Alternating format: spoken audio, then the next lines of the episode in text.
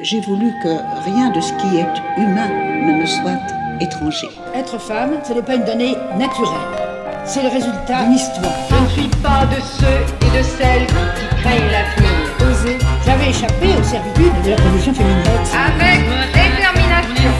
Je m'appelle Elisa, j'ai la quarantaine, et pourtant j'ai l'impression d'avoir eu déjà mille vies derrière moi.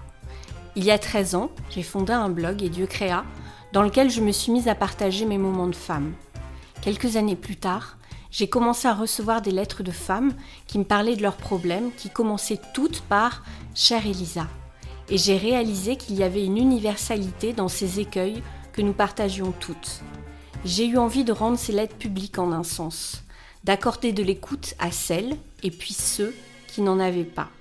Aujourd'hui, vous allez découvrir avec moi l'une de ces lettres. Chère Elisa, Jamais je n'aurais imaginé t'écrire, je me permets de te tutoyer. Et pourtant, ce matin, après avoir relu tous ces chers Elisa, je me retrouve à le faire. Je recherchais dans cette rubrique les mêmes mots que ceux que je m'apprête à poser pour trouver des réponses, de la bienveillance, de la réassurance, pensant naïvement que cela peut aussi arriver aux autres. Je n'en suis pas si sûre finalement. Je n'ai pas trouvé cet apaisement, alors je me lance. Je suis amoureuse depuis de nombreuses années, tellement amoureuse.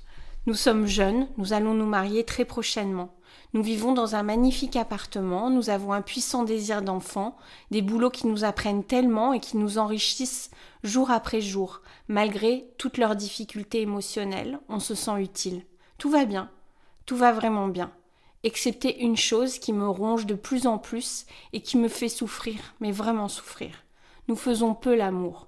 Nous faisons peu l'amour, une fois par semaine, parfois moins, parce que je n'ai pas envie. Il ne me force jamais, a fini par moins me faire d'avance. Il me regarde juste avec amour tous les matins sous la douche, tous les soirs quand on se glisse au lit. Ah, tellement d'amour et de désir dans ses yeux, Elisa, si tu savais. On en parle de plus en plus de ce manque d'envie. Il est persuadé que ce n'est pas ma faute, que c'est systémique, qu'il s'y prend sans doute mal, qu'il n'est pas assez beau, plus séduisant.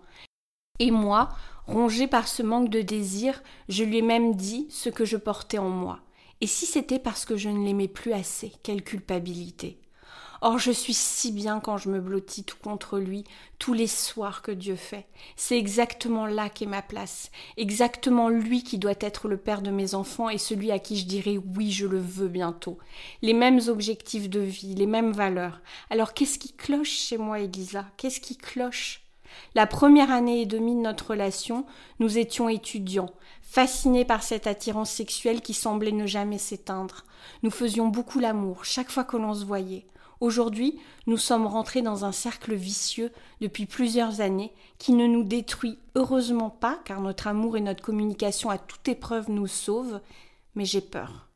Peur d'en parler autour de moi. Et puis aussi, j'ai tellement honte. Je n'en parle même pas à ma gynécologue. J'ai honte de ne jamais avoir envie de faire l'amour, alors que chaque fois, oui, chaque fois vraiment, c'est parfait, tellement doux pourtant. J'ai l'impression d'être anormale car je n'ai aucune raison de ne pas avoir envie. Je connaissais si bien mon corps à quinze ans déjà, j'ai su exactement comment le guider quand nous avons fait l'amour pour la première fois. Pourtant, il était mon premier.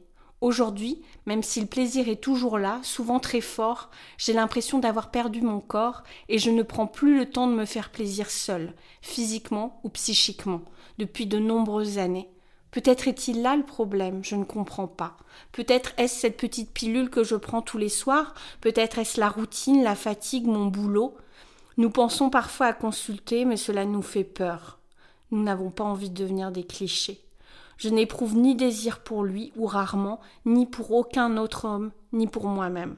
Je suis jolie pourtant, paraît-il, on me le dit souvent, peut-être pas assez belle. Comment cela sera-t-il dans quelques années, quand en plus de nos boulots éreintants, nous aurons des enfants à porter des nuits à veiller? Alors voilà, je ne sais pas à quoi ces mots riment, cela ne changera pas les grosses crises de larmes quand j'en parle avec lui, cette peur de lui faire du mal et ces bras qui me serrent malgré tout, ces mots me disant qu'il est tout aussi fautif que moi et que tout va aller car l'on s'aime, car la chose se reproduit encore, encore et encore. Ça ne changera rien, mais peut-être que cela m'apaisera un peu d'appuyer sur envoyer et de me dire que je l'ai enfin avoué à quelqu'un.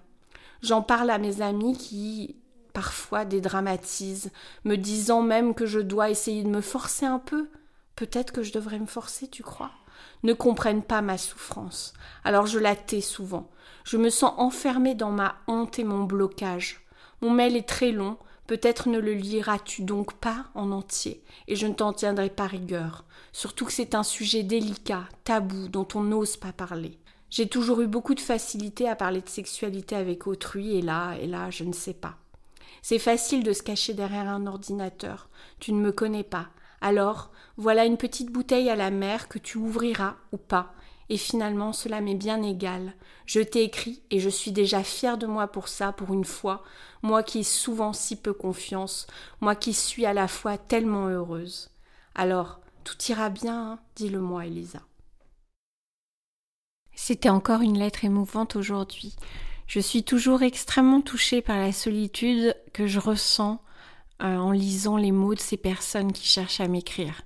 Et pourtant, cette baisse majeure de libido au cœur d'un couple, elle existe chez beaucoup de monde. J'ai reçu tellement de lettres à ce sujet.